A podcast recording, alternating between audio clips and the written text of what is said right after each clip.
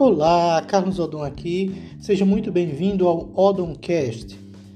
E hoje nós vamos falar sobre algo muito interessante, que é NPS. Você sabe o que essa sigla significa? Não? Então vem comigo. NPS significa Net Promoter Score. É um índice que mede a satisfação do seu cliente. Por que é importante saber a satisfação do cliente? Você já ouviu aquela história de que um cliente insatisfeito ele fala mal de você para 10 pessoas? Enquanto que um cliente satisfeito acaba é, fazendo a propaganda do seu produto ou serviço para duas outras pessoas? Então, a ideia é que você tenha cada vez mais clientes satisfeitos e cada vez menos clientes insatisfeitos. Concorda comigo? Como é feita então essa pesquisa? Você já deve ter respondido alguma delas.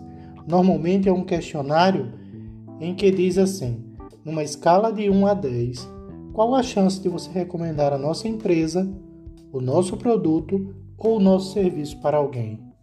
Lembrou? Certamente você já respondeu uma pesquisa dessa. Agora, como é feito o levantamento do NPS? E como é que funciona essa pesquisa? Primeiro, as pessoas que respondem de 1 a 6, elas são consideradas detratores. São pessoas que provavelmente vão falar mal de você, do seu produto ou da sua empresa.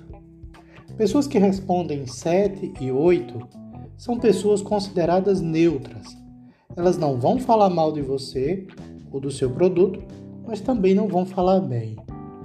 As pessoas que respondem 9 e 10 são consideradas promotoras. São pessoas que vão fazer propaganda da sua marca, do seu produto ou do seu serviço. A ideia é que você tenha um índice cada vez maior de promotores e menor de detratores. Como faz para chegar nesse índice?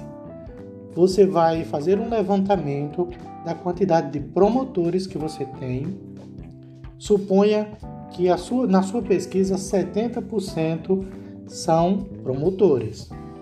Mas aí você tem ali um índice de 20% de detratores.